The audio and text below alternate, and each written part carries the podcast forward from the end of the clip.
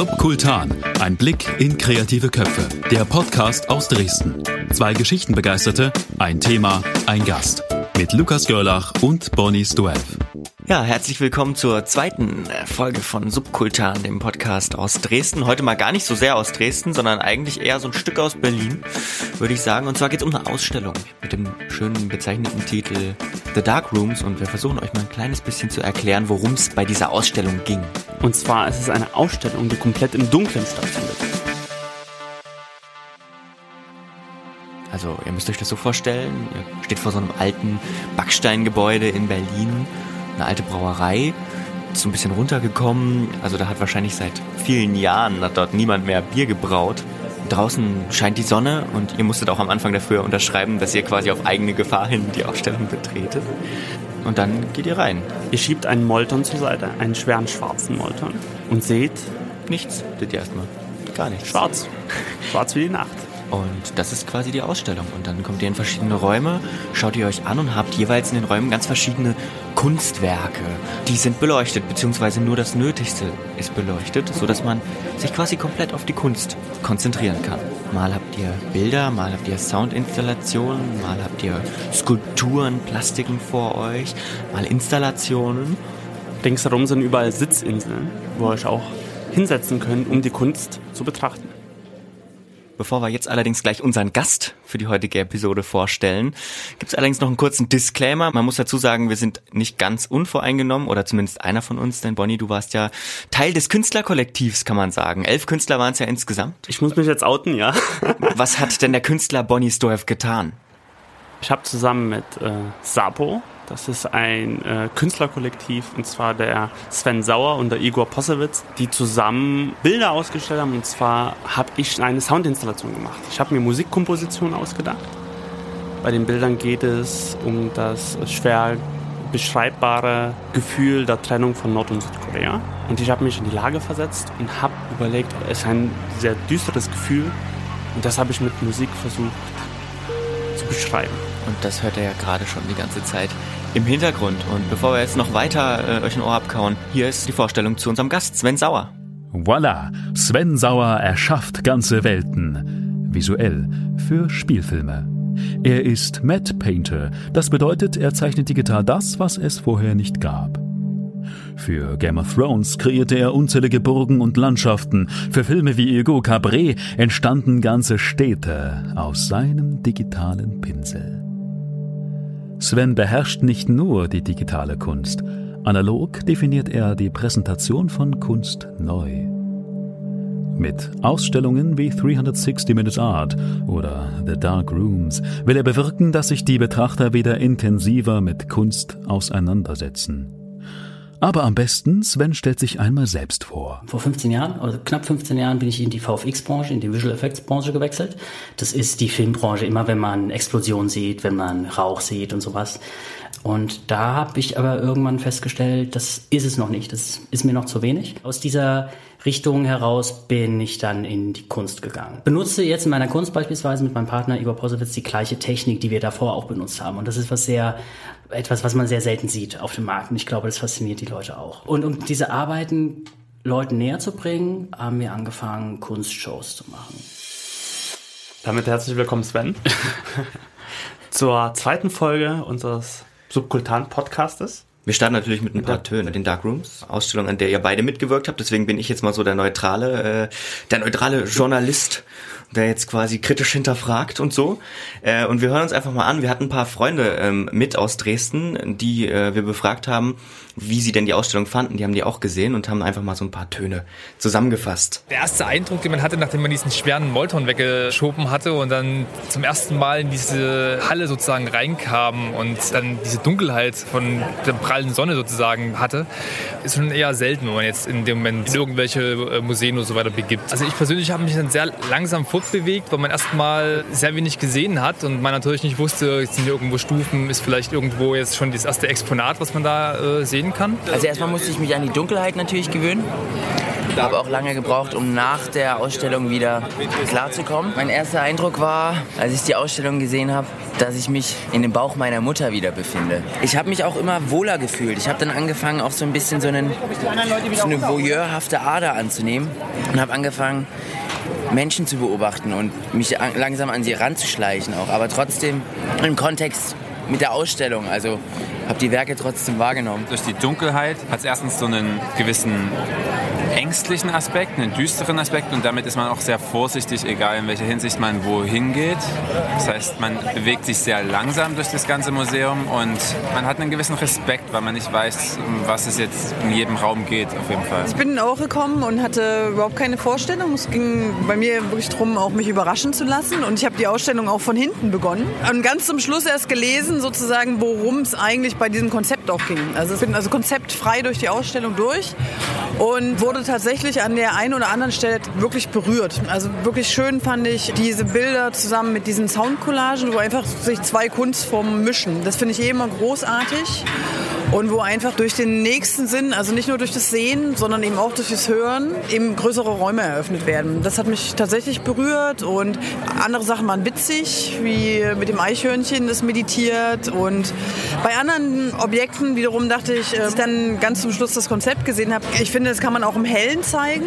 Also da fand ich es fast ein bisschen schade, dass, dass es so dunkel war. Das ist halt so konzeptlastig. Also ich finde, da stellen sich dann schon die ein oder anderen Fragen. Natürlich erhöht es sozusagen die Frequenz zu diesem diesen kurzen Stunden, wo, wo es halt da ist. Aber andererseits denke ich mir auch, es ist so viel Arbeit, die da reingesteckt ist und dann plupp, wieder weg. Ja, plupp wieder weg.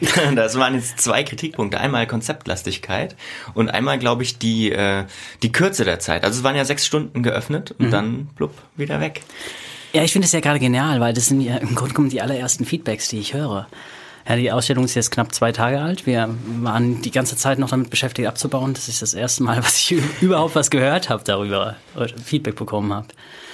Dass wir das begrenzt haben, war beabsichtigt völlig auf diese sechs Stunden. Das ähm, hat was auch mit unseren ähm, Kunstshows zu tun, die wir davor schon gemacht haben.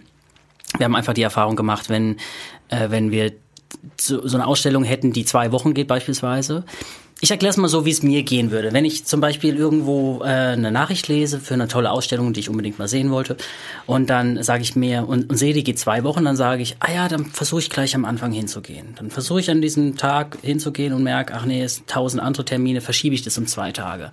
Zwei Tage später denke ich wieder so, ach, die ist ja noch eine Woche, verschiebst es nochmal um fünf Tage. Um ruckzuck sind die zwei Wochen weg und ich war nicht da. Das ist mir schon ein paar Mal passiert und äh, es geht wahrscheinlich vielen Leuten so. Und deswegen haben wir gesagt, nee, nee, wir, wir machen die tatsächlich nur einen Tag oder eine Nacht. Wir machen die nur sechs Stunden, weil die Leute müssen sich dann einfach dafür entscheiden, will ich das sehen oder nicht. Also die müssen halt tatsächlich die, diese Entscheidung einfach treffen und nicht vor sich herschieben. Und die Erfahrung haben wir davor mit äh, 360 Minutes Art auch schon gemacht. Die lief sehr gut und deswegen haben wir das, haben wir diesmal auch gesagt, nein, ähm, keine zwei Tage oder keine drei Tage. Das war eine Frage, die immer wieder kam. Warum macht ihr das nicht drei Tage? Das ist, äh, wurde ja auch eben erwähnt, das ist so viel Aufwand. Ja, war's. Aber ich, ich weiß nicht, ob die Leute gekommen wären, wenn wir es drei Tage gemacht hätten. Das sind so psychologische Mechanismen, die ich auch gar nicht richtig erklären kann, aber jeder von uns kennt sie irgendwie so ein bisschen. Aber ist es dann, äh, ist es dann vielleicht weniger eine Ausstellung, sondern eher ein Event? Mm, das ist ja, das, das gibt sich ja die Hand so ein bisschen, oder das geht Hand in Hand. Die Ausstellung selber ist deswegen, also es ist für uns kein Event, weil warum wir das so gemacht haben, wir wollten einfach was vermitteln. Wir wollten halt einfach äh, den Fokus wieder zurück auf die Kunst schaffen. Und wir haben uns überlegt, wie schaffen wir das? Und dieser, es ging eigentlich von Anfang an nie um die Dunkelheit, nämlich die Dunkelheit ist nur ein Trigger, das ist nur ein Mittel, das wir benutzen, um halt diese Ablenkung oder die ablenkenden Elemente zu eliminieren. Normalerweise geht man in eine Galerie. Ich habe tatsächlich auf der Linienstraße in Berlin schon Leute gesehen, die in Ausstellungseröffnungen gegangen sind und Selfie-Fotos gemacht haben. Mm, was ja an für sich auch kein Problem wäre, aber man, man sieht einfach, dass der Fokus nicht mehr auf der Kunst liegt. Der liegt auf den Personen selber da oder auf sich selber. Auch damit hätte ich kein Problem. Was aber wirklich ein, was ein Thema ist und wo ich auch immer mehr Diskussionen mit vielen Kunstliebhabern auch führe, ist, dass halt, ähm, kennt ihr dieses Gefühl, dass man, dass man in eine Galerie reingeht, weil man was Tolles entdeckt durch ein Fenster von außen und man kommt rein und hat das Gefühl, man ist nicht willkommen. Oder man fühlt sich unwohl oder sowas. Wie dieses Gefühl zustande kommt, da können wir noch drüber reden.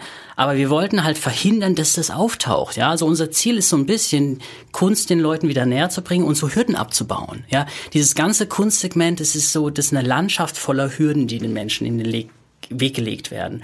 Und wir wollten halt so einen, so einen Raum schaffen, wo die Leute sich einfach wohlfühlen. Wo ich einfach hin, wenn ich in einen, wenn ich zum Beispiel in einen dunklen Raum gehe abends, weiß ich, ich muss nicht super gestylt sein, ich werde nicht beobachtet, ich kann da einfach nur chillen, ich kann mich in der Ecke setzen, äh, mich zurücklehnen und tatsächlich die Kunst wahrnehmen. Ich muss niemandem was vorspielen und ich muss auch niemanden Rechenschaft ablegen.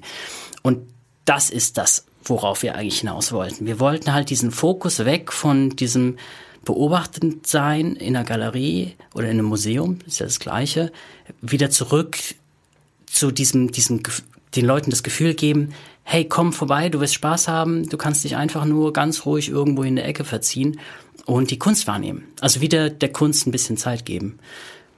Und das ist auch einer der Gründe, warum wir es nicht nur dunkel gemacht haben, nämlich wir haben auch überall riesige Sitzinseln aufgebaut, damit die Leute sich da einfach hinsetzen können und den Arbeiten halt wieder ein bisschen Zeit geben können.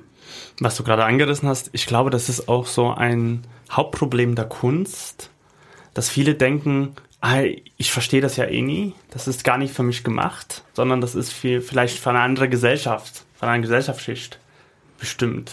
Ja, ich glaube, dieses ganze Thema ist unnötigerweise mit ganz vielen Riesen, äh, mit ganz vielen komischen Gefühlen und auch äh, erschaffenen Risiken verbunden.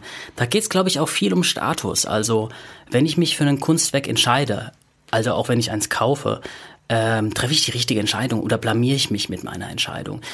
Kurioserweise ist, wenn wir über Musik oder Filme reden, ähm, würde niemals jemand so von den Gedankengang her so an diese, an diese Sache rangehen. Also das ist völlig selbstverständlich, dass jeder zu seinem Lieblingsfilm oder seiner Lieblingsmusik steht auch wenn der andere sie nicht mag. Bei Kunst ist das was anderes. Da entstehen dann plötzlich Unsicherheiten und das sind genau die Sachen, die wir abbauen wollen, weil warum?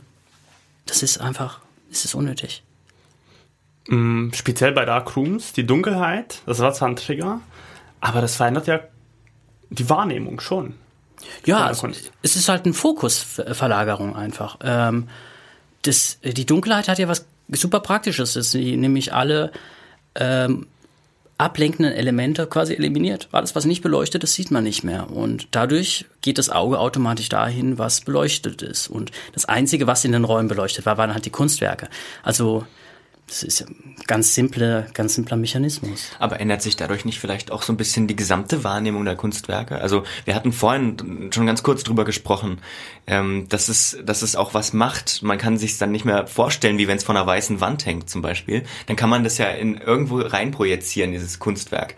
Ähm, das ist sch schwierig äh, in diesem ja, äh, in diesem, in diesen Räumlichkeiten, gerade wo Dark Rooms war, weil da kam noch hinzu, dass es so ein altes, runtergerocktes Brauereigebäude war, ähm, wo sich wahrscheinlich jemand, der das gebaut hat, niemals vorgestellt hätte, dass da mal Kunstausstellungen drin sein werden. Das hat irgendwas mit mir gemacht. Du hast vorhin Wohnzimmer angesprochen. Ähm, da würde ich dir ein Stück weiter widersprechen, weil ich habe mich nicht direkt wohlgefühlt. Was ich aber total spannend fand, weil finde auch jetzt so eine weiße Galerieausstellung auch nicht unbedingt ein Wohlfühlort. Aber ich fand es eher äh, anspannend, aber auf eine interessante Art. Also den Fokus auf die Kunst legend, aber mit einer gewissen Anspannung. Zumindest in der ersten Zeit, wo sich die Augen noch nicht so an die Dunkelheit gewöhnt hatten, hatte ich ein bisschen einen Schiss, ja, kann man so sagen. ah ja, und das fand, das wiederum fand ich total spannend. Also das ist, ja, das, das finde ich jetzt super, dass ich das auch höre, weil für uns, das war die erste Ausstellung, wo wir mit diesen, mit dieser Idee Darkrooms umgehen. Und äh, das sind halt einfach so, was du jetzt gerade beispielsweise sagst, das sind Erfahrungswerte, die wir noch nicht hatten. Ja, also ich wäre jetzt niemals davon äh, äh, auf die Idee gekommen, dass diese Dunkelheit vielleicht auch ein Unwohlsein äh, bewirken könnte. Aber das ist ganz interessant. Wir müssen uns natürlich mit so einer Sache jetzt auch auseinandersetzen. Gerade jetzt im Nachhinein sind viele Sachen haben sehr gut funktioniert, andere haben überhaupt nicht funktioniert und da müssen wir jetzt nachtun an dieser ganzen Geschichte. Mm, aber uns, wie gesagt, es geht halt nicht um die, nicht um die Dunkelheit. Und wenn, wenn die Dunkelheit jetzt dazu führt, dass die Leute Angst haben, dann ähm, dann werden wir da einen Weg finden, wie wir das umgehen können, weil uns geht es um die Wahrnehmung. Aber ich fand das ja gut. Also ich fand das ja gut. Verstehe mich nicht falsch. Also das, das war so was ganz anderes als das, was ich erwarten würde oder was man vielleicht erwartet. Deswegen fand ich so gut. Also ich würde das jetzt gar nicht mal abschaffen wollen, so war das jetzt nicht gemacht. Ah, okay. Nein. Ja, nee, ist doch schön. Das ist, das ist ja das, was wir wollten, dass die Leute halt äh, irgendwie auch gepackt werden. Ja, das ist ja das, was ein Künstler möchte. Der will, der will ja einfach nur, dass die Leute für für einen Zeitraum X tatsächlich berührt werden oder äh, eine neue Erfahrung machen. Das ist ja das Ziel eigentlich. Es gibt ja nichts Schlimmeres, als in einer, in einer Galerie zu hängen oder in einer Gruppenausstellung. Die Leute laufen dran vorbei. Das ist also das, das ist der absolute Albtraum für einen Künstler. Und äh, wenn wir das, wenn wir das erreicht haben, indem wir die Leute vielleicht so ein bisschen auch verunsichert haben oder ein bisschen, ja, einfach eine andere Wahrnehmung geschaffen haben, ist das doch super. Braucht man das vielleicht in der Kunst heute ähm, doch stärker, weil dieser White Cube ja vielleicht ein bisschen an seine Grenzen gerät, zumindest auch jetzt für jüngere Leute, in Bezug auf jüngere Leute. Vielleicht hätte das jemanden, der, also ihr hattet ja ein ziemlich junges Publikum, jemandem, der seine Kunstgalerie gewöhnt ist und der die auch mag, der jetzt irgendwie im gehobeneren Alter ist, hätte das vielleicht gar nicht so zugesagt, aber braucht man diese diese Inszenierung von Kunst vielleicht stärker heutzutage? Ich glaube ehrlich gesagt schon, aber das ist tatsächlich ein Altersthema. Ja, also wir haben jetzt einfach ähm, so ein so ein Generationswechsel auch bei den Konsumenten der Kunst selber. Also die ganzen Galerien beschäftigen sich immer mehr mit dieser Frage, äh, dass die halt die Sammler immer älter werden. Es gibt nicht so viele und es gibt aber eine sehr, sehr große Schicht an jungen Leuten, die auch Geld haben, die sie aber nicht erreichen mit den alten Mechanismen. Also bestes Beispiel, ein, ein Mark Zuckerberg, der jetzt, wie alt ist er, Mitte 30 ist, gehört jetzt nicht in, vom Schemata nicht in diese typische Sammlerwelt hinein, also 50 plus beispielsweise, die in White Cube Galerien gehen, hat aber die finanziellen Mittel, um sich auch hochpreisige Kunst zu leisten. Der wird aber wiederum von den klassischen Systemen nicht angesprochen, weil die neue Generation eben äh, einfach eher einen Bezug zu digitalen Medien hat oder halt ganz andere Sachen gewöhnt sind. Das bedeutet, ich glaube schon, dass es für die Galerie jetzt so eine kleine Challenge wird, die, ob sie diesen Generationswechsel schafft, weil man kann nicht pauschal davon sagen, dass die Hauptzielgruppe oder die Hauptkäufergruppe Gruppe 50 plus ist. Es rutscht jetzt halt was hinterher oder irgendwann wird es abgelöst werden. Und die werden so ein bisschen vernachlässigt noch. Diese, diese komplette Zielgruppe. Man muss fairerweise auch dazu sagen, die ist sehr schwer rauszukristallisieren. Also man, äh, das, das hatten wir jetzt gestern, äh, hatten wir vor zwei Tagen auch. Also wir haben eine ganz, ganz junge Zielgruppe da gehabt. Ich würde sagen, zwei Drittel des kompletten Publikums waren ein bisschen jünger.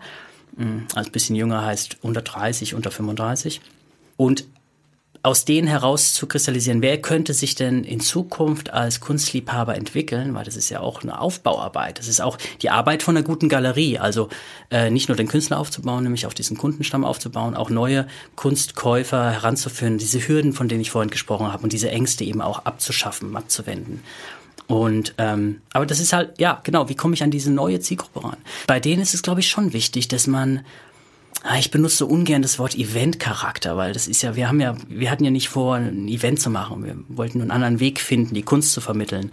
Aber ich glaube, du, du brauchst schon was, womit man die halt auch vom Fernseher weglockt. Ja, also, dass sie halt vor die Tür gehen. Und das wirst du mit klassischen White Cubes unter Umständen nicht schaffen.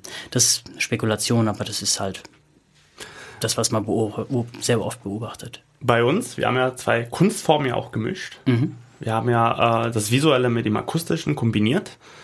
Ist das nicht vielleicht, oder wie wichtig wird das auch, Kunstformen zu kombinieren, auch von der Galerie in der Zukunft? Das ist, eben, das ist ja genau die Frage, das, was ich auch vorhin so versucht habe, so anzudeuten. So, ähm, wir haben eine neue Generation, die auch sehr technikaffin ist, immer technikaffiner werden wird.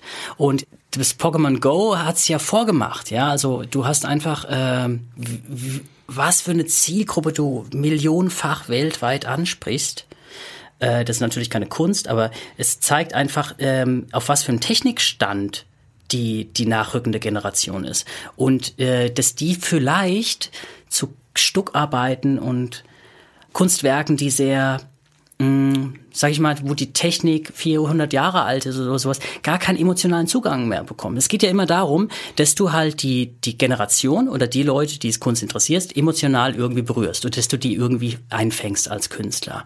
Und diese Generation selber, die ist ja in dieser Zeit, in die so technikdominant ist, ist sehr groß geworden. Das heißt, an der Stelle kannst du sie eben auch gut abholen. Und es wird halt schon noch sehr stark, ist, ist auf dem Kunstmarkt nicht vertreten.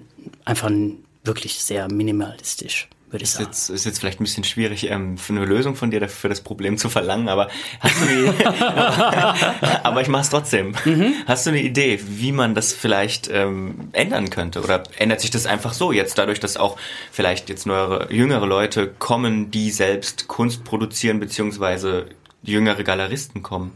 Ich glaube ehrlich gesagt schon, ja. Ich glaube, dass der, der Kunstmarkt äh, ein kapitalistisches System wie alle anderen auch sind, ein wirtschaftliches System und das wird sich von alleine durchsetzen. Also ich mache mir da jetzt keine Sorgen, dass da irgendwelche Anschlüsse nicht äh, gehalten werden. Es ist aber für Galerien nicht ganz unwichtig, das halt äh, auf dem Schirm zu haben, dass sich, dass sich was verändern wird. Glaube ich schon. Wir haben ja so im Vorfeld kurz drüber gesprochen, also Bonnie und ich. Ähm, ist vielleicht auch diese Ausbildungsfrage eine Frage, die immer noch wieder präsenter wird. Das war in der Kunst ja schon, schon immer so, dass es quasi irgendwie so ein bisschen zwei Strömungen gab. Einmal diese ausgebildeten universitären Künstler, auf der anderen Seite eine Art Quereinsteiger. Braucht es da mehr von? Braucht es mehr Quereinsteiger, die da mit anderen Ideen als das, was in den Universitäten gelehrt wird, rankommen? Oder? da kann ich leider gar nichts zu sagen, weil äh, ich ja zwangsläufig nur eine der beiden Seiten einnehmen kann. Das ist natürlich immer schön und einfach gesagt, dass man sagt, äh, Quereinsteiger, äh, man liest sich die großen Biografien durch und merkt relativ schnell, dass das fast alle Quereinsteiger sind, aber das ist natürlich auch eine sehr selektive Wahrnehmung von der Realität, ja. Ähm, das, das sind dann wenige, aber es gibt auch ganz, ganz viele Leute, die halt den ganz klassischen Weg gegangen sind. Ich, ich würde mich jetzt nicht darauf festlegen, was besser ist, ob die mehr Quereinsteiger oder ob die äh, Revolutionäre aus dem Quereinsteigertum kommen oder aus dem klassischen Kunsthochschulen. Ähm, Habe ich mir keine Gedanken gemacht. Aber vielleicht wüsste bedingt ich, sich wüsste das ich es auch nicht wie. Vielleicht bedingt sich das auch einfach beides. Ja, ja. Aber wird sowas vielleicht auch wird sowas überhaupt gelehrt, dass man neben an der Kunsthochschule neben seiner Tätigkeit als Künstler auch sich irgendwo auch zu vermarkten in Form einer Ausstellung? Weißt du da was? Mm, das, ob das an den Kunsthochschulen gelehrt wird, weiß ich jetzt nicht.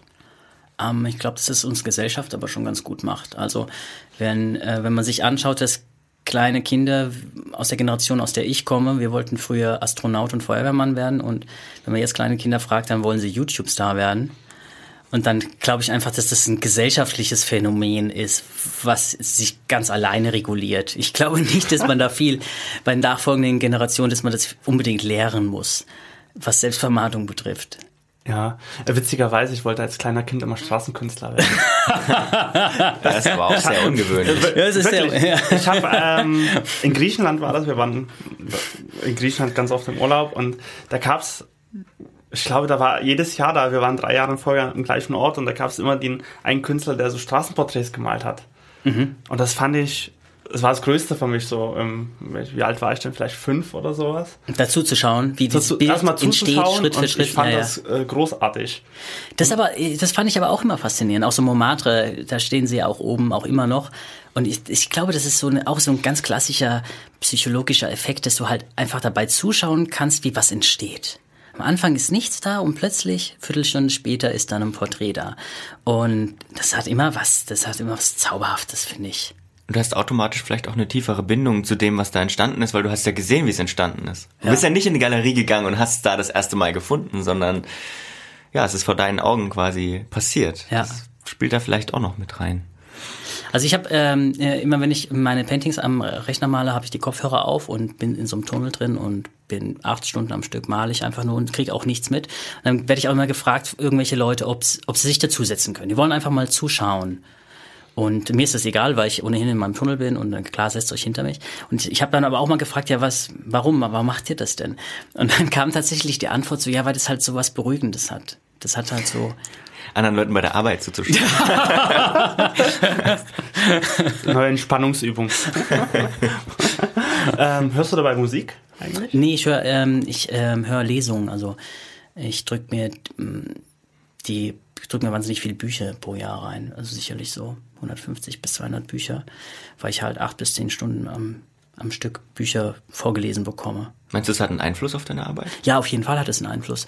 Ähm, als ich zum Beispiel, wenn ich, wenn ich Bilder für Filme mache, mache ich es meistens so, dass ich die Bücher an den Bildern, wo ich gerade arbeite, auch gleichzeitig äh, bei mir als, als Buch quasi anhöre. Einfach, weil, weil das dich anders konditioniert. Das ist so, dann bist du, bist du stärker drin, du, du nimmst viele kleine Feinheiten besser wahr, mh, bist einfach sensibilisiert. Und beispielsweise bei, äh, bei Game of Thrones, als wir die ganzen Burgen gemacht haben, ich sage absichtlich uns, weil das ist immer ein, ein Riesenteam.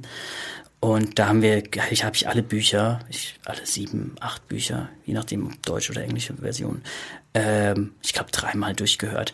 Das hat aber dazu geführt, dass wir halt tatsächlich diese Welt von Martin perfekt kannten und dann sogar ähm, den Supervisern an manchen Stellen, an Schlüsselstellen noch Tipps geben konnten, wo was fehlt oder wo man noch was tun könnte. Das ist ja hilfreich. Also also es ist nie verkehrt, sich in eine Sache so tief reinzuarbeiten. Das ist auch immer schön. Also so dann so einzutauchen. Andere Welten entdecken, ja, ein Stück ja. weit.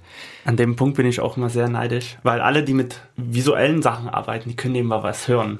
Ja, und, ja. Und, und, wir, und wir sitzen im Studio und müssen uns das Audioschnipsel 5000 Milliarden Mal anhören und wir können keinen Podcast nebenbei hören oder was anderes. Im schlimmsten Fall musst du auch das Fenster bei zumachen, weil es draußen zu laut ist. Das hat ganz komische Züge angenommen zwischenzeitlich. Ich habe zum Beispiel an irgendwelchen Horrorfilmen gearbeitet und habe dann irgendwelche Dramen mir angehört parallel und dann, als ich dann zwei Jahre später im Kino gesessen habe und die, die Arbeiten, also den Film mir angeschaut habe, hat dann der Kopf automatisch, als meine Arbeit kam, diese Gefühle wieder hervorgerufen bei mir selber, die ich gehabt habe, äh, als ich dieses Hörspiel gehört habe, was natürlich völlig paradox und fehlplatziert war, weil dieses Hörspiel ja hat mich ja ganz anders getriggert als dieser Film eigentlich. Und dann ist es immer irritiert. Also ich bin dann in so einem Film drin und schaue mir den auch an. Ich, ich sehe dann auch die Effekte gar nicht. Also ich kann mich da, ich verliere mich da ziemlich schnell drin. Und plötzlich macht so Klink und dann sind die Erinnerungen an das Hörspiel wieder da, wenn dieses Bild auftaucht. Also so, das visuelle Gedächtnis ist halt wahnsinnig stark. Das erfahre ich immer wieder bei solchen Momenten. Bei dir hat es klassisch mit der Malerei angefangen, im Analogen? Ja, als ich angefangen habe äh, zu studieren, gab's Rechner als, als Arbeitsmaterial noch nicht. Nicht wirklich. Also die Monitore waren grün-schwarz.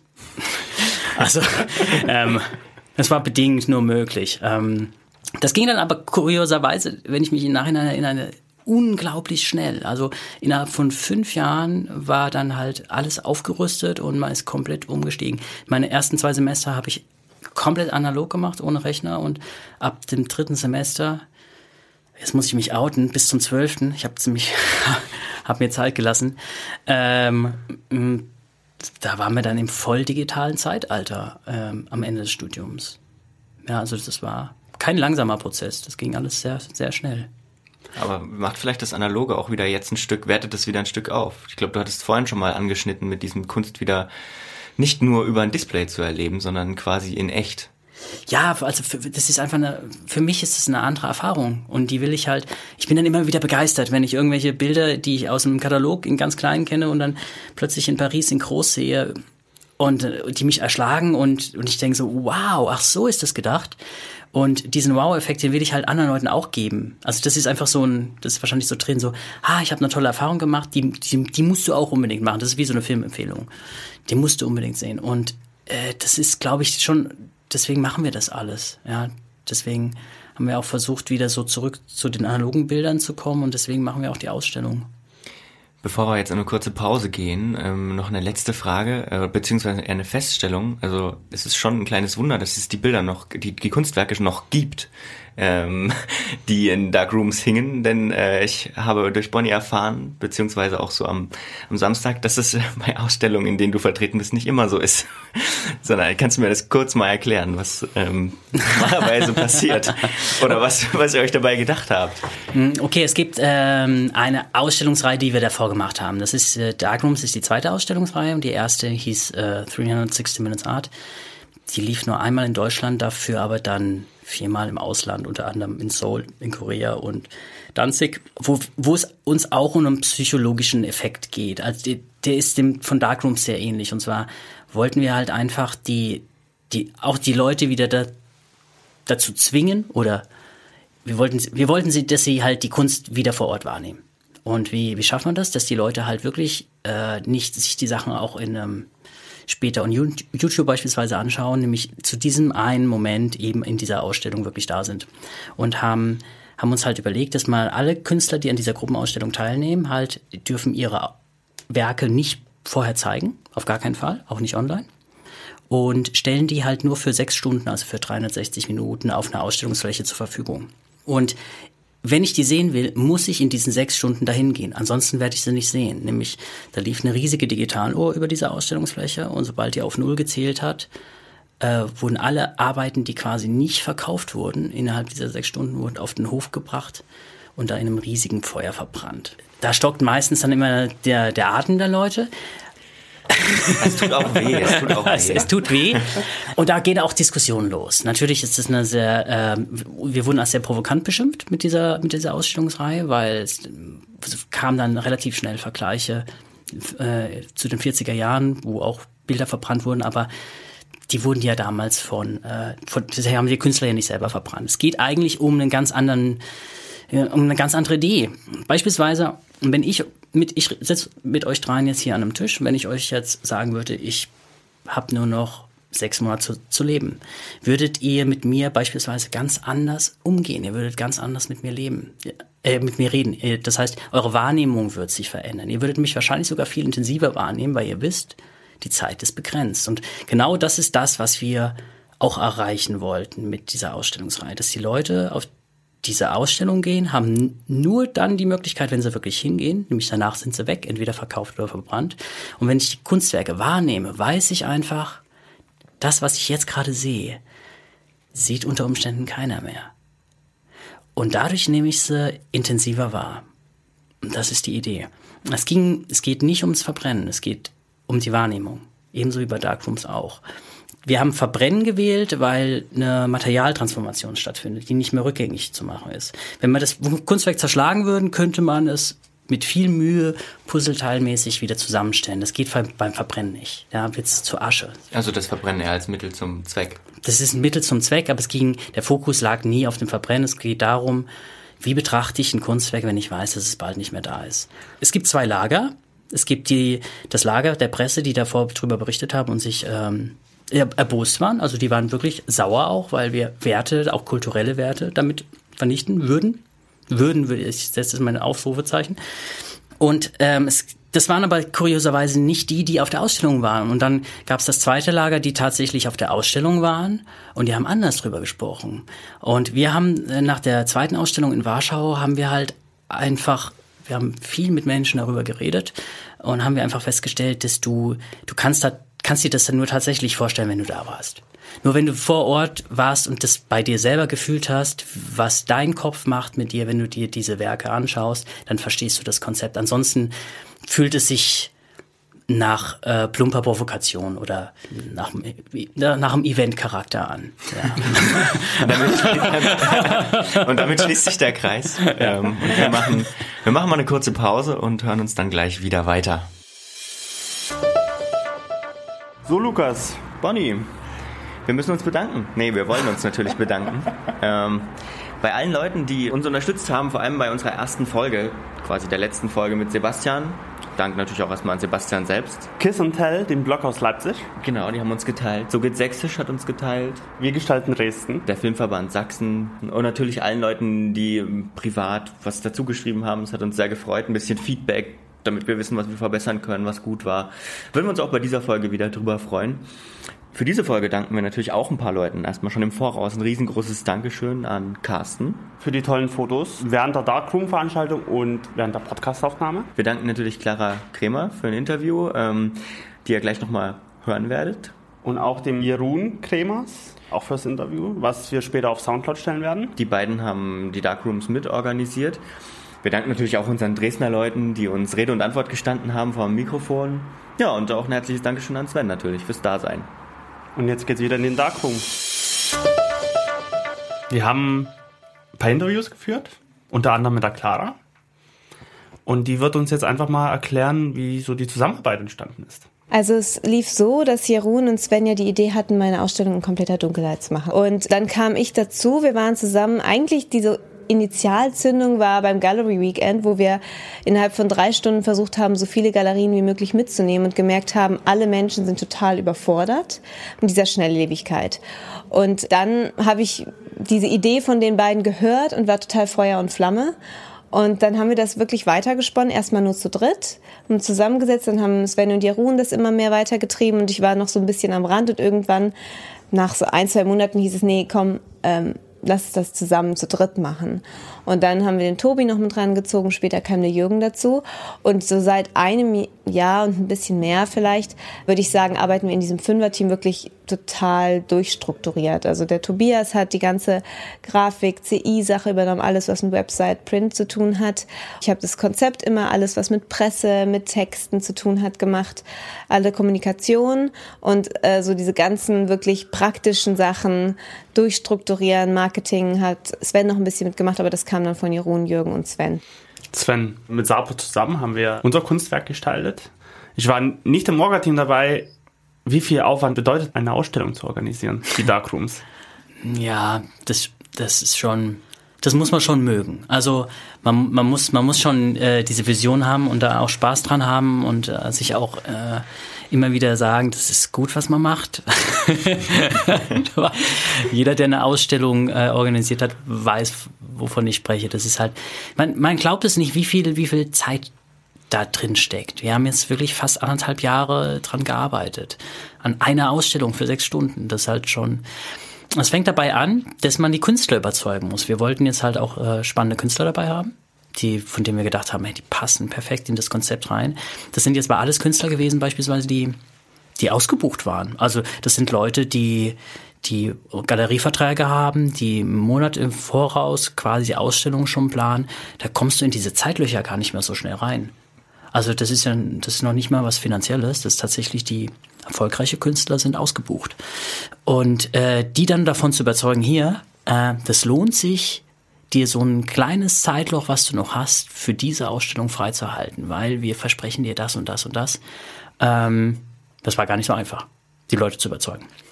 Das ist jetzt natürlich bei Nummer zwei wird es einfacher werden, aber bei der, bei der ersten hat es, hat es Überzeugungsarbeit einfach ein bisschen benötigt, ja. Gab es da Rückmeldungen von den Künstlern, wie ähm, das so angekommen ist? Also vielleicht von Künstlern, die du nicht unbedingt jetzt freundschaftlich persönlich kennst?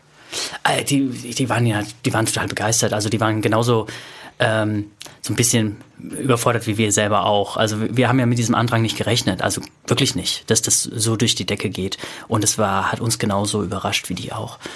Ähm, also die waren natürlich, die waren hin und weg, dass das so viel so viel Interesse einfach, dass so viel Interesse dafür da war. Für eine, für eine Kunstausstellung. Ihr müsst euch einfach mal vorstellen, in, der, in den Peakzeiten am Samstag standen vor unserer, vor dem Eingang von der Brauerei Leute in der Schlange, die haben da zum Teil anderthalb Stunden gewartet. In der Schlange von der, von der Ausstellung. Leute, das ist eine Ausstellung. Das ist bei großen Rockkonzerten, wartest du so lange, aber das ist eine Kunstausstellung. Da wird so lange gewartet, das konnten wir selber nicht fassen, einfach. Ja. Ich muss ehrlich sagen, ich war auch wirklich, wirklich erstaunt. Also wirklich. Ähm, weil ich habe das noch nicht, krieg das öfter, krieg öfter Kunstausstellungen mit, aber das war kannte ich nicht. Also es war ja so, wenn man sich vorstellen kann, ähm, gab es so einen Innenhof mit so ein paar Liegestühlen, wo auch so ein Italiener mit drinne war und noch ein bisschen Essen verkauft wurde und so. Ähm, und ich war, war dann ja mit einer der ersten in der Ausstellung und lag dann da relativ früh auf einem dieser Liegestühle und man sah nur draußen auf der Straße, wie die Schlange immer länger wurde, immer länger wurde und irgendwann verschwand sie dann um so eine Häuserecke und man hat nicht mehr das Ende gesehen. Und so gedacht, was ist denn hier Phase? Ist das möglich?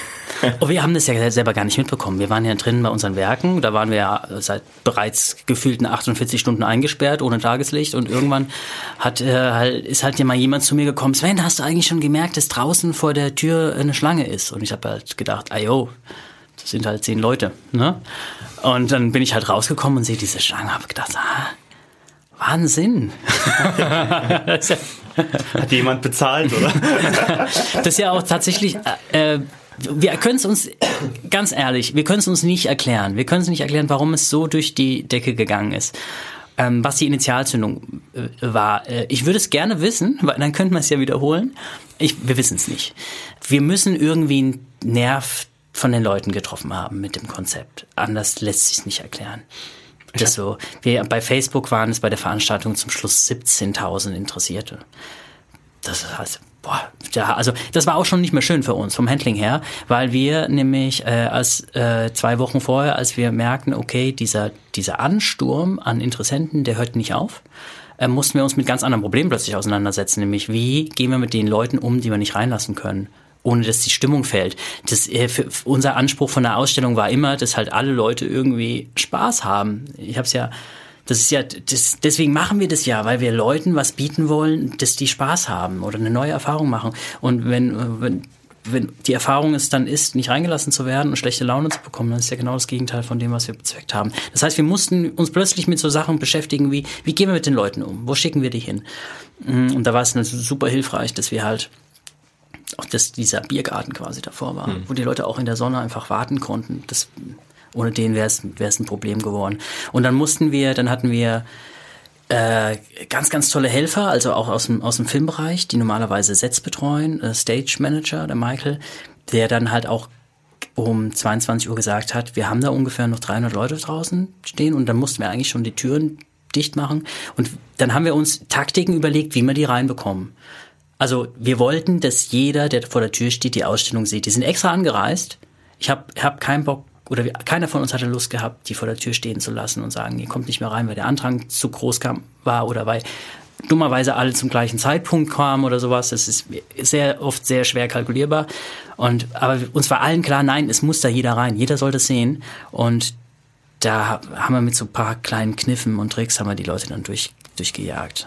Das war so, ja, da, da war ich schon so ein bisschen, da war ich, glaube ich, stolz. Das war so der Abend, das war so der Zeitpunkt, wo ich gedacht habe, so, puh, das, das, das Schwierigste haben wir abgewendet.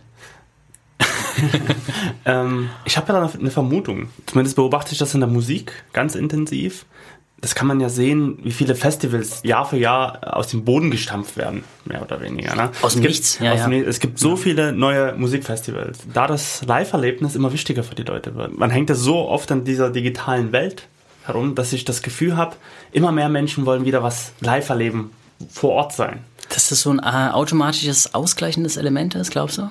Kann sein. Zum, zum Teil. Ja, also das, das merkt man zum Beispiel an, wie man von Musikverkäufen ja heutzutage ja gar nicht mehr leben kann, mhm. sondern Konzerte machen muss, äh, DJ-Gigs machen muss. Und man sieht es ja so an großen Musikfestivals auch aus dem EDM-Bereich, wie viele zigtausende Leute hingehen und die Karten sind ausverkauft nach zwei, drei Tagen. Obwohl sie immer teurer werden. Obwohl die halt 120, 150 Euro kosten oder naja. so. Das ist dann den Leuten egal, die wollen unbedingt dorthin. Und das hat ja auch so ein bisschen mit diesem Eventcharakter zu tun. Ne? Ich muss oh. dorthin. Ich sind wir wieder bei dem Wort. Ja, das Eventcharakter. Das böse Wort. Das böse Wort. Aber, aber das hat ja auch so ein bisschen damit zu tun. Es gibt, also in der Filmbranche gibt es tatsächlich, was äh, gibt es eine andere Begründung dafür. Und zwar die Filmbranche, wenn du die anschaust, die letzten 100 Jahre ungefähr, da ist es immer so, dass es der dann gut ging, wenn es Gesellschaft, der Gesellschaft schlecht ging, weil das halt ein ein Ablenkungsmittel war. Also den Kinos äh, bei, bei sämtlichen Bankenkrisen oder Wirtschaftskrisen ähm, und Bauchlandungen von ganzen Staaten ging es der, ging's, umso besser ging es der Filmbranche zum gleichen Zeitpunkt. Ich lasse das in meinem Raum stehen. Führen wir nicht weiter Machen wir, machen, wir, machen wir aber ganz anders weiter. Ähm, ein bisschen fiese Frage, weil das wahrscheinlich zu viele Bereiche abdeckt, aber hat sich's gelohnt? Ja, also es hat sich auf jeden Fall gelohnt, weil das Haupt, äh, warum wir das überhaupt gemacht haben, dass die Leute, die die Arbeiten sehen und anders sehen, das hat definitiv funktioniert. Also zumindest das, was wir an Informationen bisher auftreiben konnten. Ich, da war keiner dabei, der irgendwie enttäuscht war. Also ich gehe, die Menschen sind ja wahnsinnig gut im Meckern, das bin ich auch. Also ich schließe mich da nicht aus. Äh, und ich bin davon ausgegangen, dass da ein Drittel danach sagt, das war ganz okay und zwei Drittel sagt, das war Mist. Aber das, das war, nein, habe ich nicht erfahren. Also die Leute waren durch die Bank begeistert davon. Und das, obwohl so, obwohl die echt gepackt waren, die, die Räume. Zum Teil waren es echt zu viele Menschen einfach, weil die gebündelt äh, einfach, äh, die haben halt alle um 20 Uhr vor der Tür gestanden und kamen nicht verteilt. Eine Sache, aus der wir auf jeden Fall lernen werden. Ähm, Und trotzdem haben sich das Lächeln beibehalten. Das hat die, wir hatten ja einen Türsteher, weil wir wussten, dass relativ viele äh, Leute da kommen werden und um halt einfach die Leute quasi so schwungweise in den Raum reinzulassen, um das Ganze ein bisschen zu, zu in, äh, zu moderieren. Zu moderieren oder einfach so diese, äh, so ein bisschen auseinander, auseinanderzuziehen. Das quasi immer fünf Leute rein, dann ein bisschen Pause, dann wieder fünf Leute rein, dass halt nicht alle geballt auf einem Platz sind, wenn sie reingehen. Und die, die war selber also die, die kam danach, nach der Veranstaltung zu mir und hat gemeint, hier, Sven, die haben zum Teil, wie gesagt, eine Stunde in der Schlange gestanden und sind trotzdem mit dem Lächeln haben, sind sie vor mir aufgetaucht. Und das ist ja auch ganz untypisch, ja. Also da, da war scheinbar die Vorfreude doch noch größer als der Frust, in der Schlange stehen zu müssen. Ähm, was ich ganz krass fand ähm, bei meinen Gästen, die ich so eingeladen habe, dass sich Leute, die sonst noch nie sich für Kunst interessiert haben, auf einmal total begeistert waren total fasziniert waren von Kunst, was Neues zu entdecken, was du schon ähm, so angeteasert hast, wo zum Beispiel eine Freundin ihren Freund mitgeschleppt hat, der am Anfang gar nicht wollte und so, ah, Kunst eigentlich gar nicht so mein, mein Fall und mein Ding. Und da war dann mit und da war total hin und weg. So von, die, von der Atmosphäre her, von den Sachen, die gezeigt worden sind. Für mich zeigte das Konzept hat, ist aufgegangen. Es es hat aufgegangen, dass man wirklich eine Ausstellung geplant hat, wie man die inszeniert. Ja, wunderschön. Also sowas zu hören. Das ist ja jemanden zu begeistern für Kunst. Was will man noch mehr erreichen? Eine ganz andere Frage ist auch, ähm, die ist ja vorhin, vorhin in dem O-Ton schon mal aufgetaucht, so ein bisschen, dass ähm, ihr hattet auch viel Marketing dabei, viel Social Media, ähm, ihr habt eine Website gefahren, äh, die auch toll aussah. Ähm, wie wichtig ist denn das äh, heutzutage, vielleicht auch über solche neuen Wege ähm, sowas zu verbreiten? Also ich glaube, der Schlüssel von der Ausstellung war, mh, hm, war die Einladung, die wir verschickt haben. Wir haben tatsächlich äh, per Post Einladung verschickt, wo Karten, Plastikkarten drauf waren, so Member-Cards quasi, mit den persönlichen Namen von den Leuten drauf, handschriftlich geschrieben. Und wenn man jetzt sich vorstellt, man wenn man irgendwo bei Facebook eine Veranstaltung zusagt, das ist schnell gemacht. Aber ob ich da wirklich hingehe, ist eine Sache. Aber wenn ich halt irgendwo zusage, meine Adresse, ich muss mich anmelden, ich gebe die Adresse da ab und kriege dann zwei Wochen später, kriege ich diesen, mache ich diesen Briefumschlag auf. Und da ist dann halt so eine sehr hochwertige Einladung drin mit meinem eigenen Namen auf dieser, auf dieser Chipkarte quasi drauf den wird man so schnell nicht mehr weg. Das verpflichtet vielleicht ein bisschen auch so. Ich würde das nicht Verpflichtung nennen. Ähm, die, die Idee war eine andere es ist ein Versprechen, was wir damit machen. Wenn wir, wenn wir mit so, wenn wir bei der Einladung schon so auffahren, versprechen wir einfach eine gewisse Qualität. Und der, fairerweise muss man ja dazu sagen, die Leute, die uns nicht kennen, wissen nicht, was sie erwartet auf der Ausstellung. Wir sind Unbekannte für die und die können ja völlig zu Recht auch denken, das ist ja totaler Rotz, was ich da präsentiert bekomme. Und da, da gehe ich nicht hin. Und wir wollten die halt an dem Zeitpunkt einfach schon überzeugen, hier, das, was dich erwartet, das wird toll. Ja, und das, das, das machen wir damit vor. Also wir versuchen da schon die erste Angsthürde zu nehmen, nämlich dass sie Zeit verschwenden für nichts. Das ist ja auch, das ist ja auch so einer dieser Risiko, Risikofaktoren. Und es ist auch ein Zeichen, dass wir es ernst nehmen. Also wenn ich eine, wenn ich halt jeden, den ich einlade, jeden von diesen zweieinhalbtausend, die da war, hat handschriftlich eine, eine, eine Karte mit seinem Namen bekommen. Das ist ja richtig Zeit. Das hat ja richtig hm. Zeit gebraucht. Wir haben da eine ganze Woche ein Team von sechs Leuten hat da dran gesessen an den ganzen Einladungen. Abend für Abend. Und das ist ja, damit zeigen wir auch, wie wichtig uns der, der Besucher ist. Ja, also, und ich glaube, das ist einfach, das ist ein Selbstläufer. Wenn ich dem zeige, wie wichtig er ist, dass ich ihm, dass ich mir so viel Mühe mache, dann geht er mit einer ganz anderen Haltung an so eine Ausstellung auch an. Wir haben jetzt ganz schön viele Fragen gestellt ähm, über diese, diese Zeit. Vielleicht lassen wir einfach mal jemand anderen Fragen stellen. Ja, wir äh, sind ja quasi in der Folge 2 und in unserer ja, Debütfolge letztes Mal war ja Sebastian Linder da, jemanden, den du auch ziemlich gut kennst. Und dem haben wir am Ende der Folge so ein paar Fragen zusammengewürfelt von uns selbst gegeben, die er ziehen konnte aus einem Hütchen. Die, die sehr schlecht waren. Die sehr schlecht waren. Und dieses Konzept hat, ist nicht so aufgegangen. Und deswegen haben wir es ein bisschen umgedreht und haben uns gesagt, warum äh, lassen wir nicht einfach den Gast vorher, den nächsten Gast, einfach ein paar Fragen fragen. Und deswegen kommen die letzten Fragen für heute. Nicht von uns, sondern von Sebastian. Und ähm, wir hören da jetzt einfach mal kurz in die erste rein. Ich habe ein paar Fragen an dich, die ich schon immer wissen wollte. Und ähm, die brennen mir schon seit Jahren, seitdem ich das erste Mal gesehen habe, auf der Seele. Also kommen die jetzt. Pass auf. Meine erste Frage ist: Hast du jemals in Eberstadt einen Eber gesehen? Eieiei. Der Karlauer. Nein, ich habe ihn Eber. Doch, ich habe einen Eber gesehen, nämlich ein, ein Metalleber, so eine Statue, die auf dem Dorfplatz steht. Muss mal den Hintergrund vielleicht kurz erklären. Eberstadt ist ein Stadtteil von Darmstadt, oder? Ja, genau, da kommen wir alle her. Ja. Äh, äh, scheint mir ein sehr kreativer ähm, äh, Stadtteil zu sein irgendwie. Ich, ich, weiß nur nicht gerade, was ihn so daran interessiert hat mit dem Eber.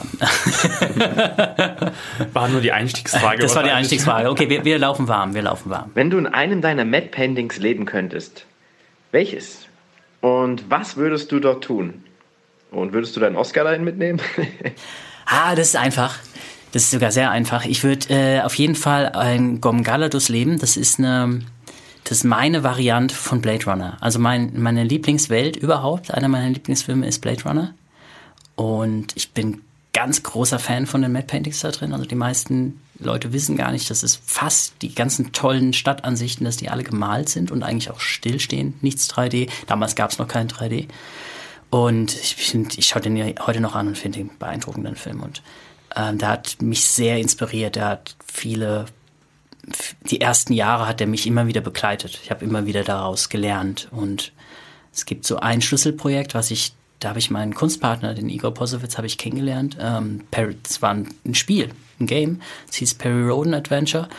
Und da gab es einen dunkler Planet, der, wo es eine Stadt gab, die glaube, 40 Millionen schwer war und die auf einem riesigen Trill, also auf einem riesigen Bohrer war. Und dieser Bohrer hat sich langsam in diese, in diesen Planeten reingefressen und das ist halt so eine Bergbaustadt gewesen, wo halt Erze gewonnen wurden. Und der hat sich immer tiefer und tiefer in diesen Planeten reingefressen. Und das ist, da würde ich gerne wohnen. Kein, glaube ich, nicht sehr wohnenswert. Aber das, das sei dahingestellt. ja.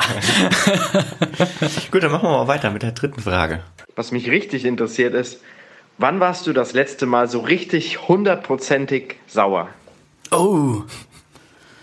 Oh, ähm. Immer wieder so eine Karlauer Frage. Ja. Ah.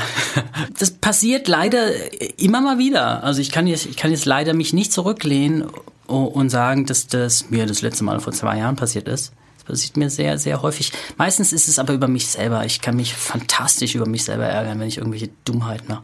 Ich habe jetzt, äh, ah, komm, das kann ich erzählen. ist ja ein Radio. Wir sind ja quasi unter uns. Ich habe jetzt vor knapp vier Wochen mein, äh, mein Laptop beispielsweise in, in, der, in der Bar von einem Frankfurter Flughafen liegen gelassen, als ich einen Whisky Sauer getrunken habe. Da kann man sich schon drüber ärgern. Aber wenigstens war es, da habe ich, mich ne, hab ich mich wirklich lange drüber geärgert. Aber wenigstens war es eine Bar. Und wenigstens war Alkohol mit dem Spiel. Das ist, das ist wenigstens noch eine schöne Geschichte. Heißt, ich, ich nehme mal an, er ist nicht wieder aufgetaucht. Nein, er ist nicht wieder aufgetaucht. Hm. und worüber ich schon seit eh und je nachdenke, seitdem du nach Berlin gezogen bist, ähm, ist der Künstler in Berlin heutzutage nicht wie der Klempner in Venedig? Oh, die, die Frage weiß ich nicht, ob ich sie verstehe. Geht's geht's darum, dass in Venedig überall Wasser ist? Ich glaube, ich, ich habe es auch so verstanden, dass ähm, also das, das, das da überall leckt und nee, ja, ja, das nee. ist zu viel. Ich glaube, dass es dass es dass ähm, dass in Venedig wahrscheinlich zu viele Klempner gibt und in Berlin ja, auch zu viele. Ja, nee, aber, aber das ist ja eigentlich unlogisch, weil Venedig ist ja so morbide und porös, dass du ja eigentlich unglaublich viele Klempner brauchst. Das ist ja das Paradies mhm. für Klempner, oder? Oh Mensch, das ist so eine tiefen Interpretationsfrage. Damit habe ich jetzt überhaupt okay, nicht okay, wir, wir, wir, wir gehen jetzt einfach mal davon aus, dass äh, Sebastian meint, dass es zu viele Künstler gibt in Berlin und äh, wir hatten vorhin diesen schönen Spruch, so besser König auf dem Land als Bau in der Stadt. Ich bin, bin ein großer Fan von dem Spruch tatsächlich. Also äh, die Branche, aus der ich komme beispielsweise, wäre nie so groß geworden oder die Firmen, für die, mit denen wir die ganzen hätten nie einen Oscar bekommen für Hugo Capri, wenn die gleiche Firma in LA oder in London gesessen hat. Die hat, es bekommen, weil sie in Deutschland gesessen hat und hier keine Konkurrenz war. Und äh, ich bin schon der Meinung, dass halt, wenn du in, einer, in der Stadt aufwächst ähm, oder groß wirst, oder nein, anders gesagt, dass du nur dann äh, wirklich gut werden kannst, wenn, äh, wenn dich die Konkurrenz nicht zermalmt. Also wenn du, wenn du nicht so ein kleines Licht bist, dass du, dass, dass du gar keine Chancen hast, dich selber zu entwickeln. weil alle anderen so viel besser sind als du, dass du gar nicht mehr anfängst. Ich habe bei Berlin manchmal so den Eindruck, dass die Leute ganz, ganz viel konsumieren, aber selber nichts erschaffen, während Leute auf dem Land halt sehr viel Zeit haben, wirklich was zu entwickeln. Auf dem Land, also also Dresden. War. Dresden. Alles außerhalb Berlins. also ich würde äh, das ist, das ist meine extrem subjektive Interpretation, aber ich glaube, ähm, ich, für mich war es wichtig, nach Berlin zu gehen, weil ich jetzt mit dem Wissen, was ich jetzt habe, ähm, da die richtigen Leute kennenlerne, Schritt für Schritt, von Jahr zu Jahr immer mehr, um mich weiterzuentwickeln. Aber ich glaube, ich hätte mir dieses Wissen dort nicht aneignen können, den Grundschatz. Hast du da kleine Vision, wie es so weitergehen soll?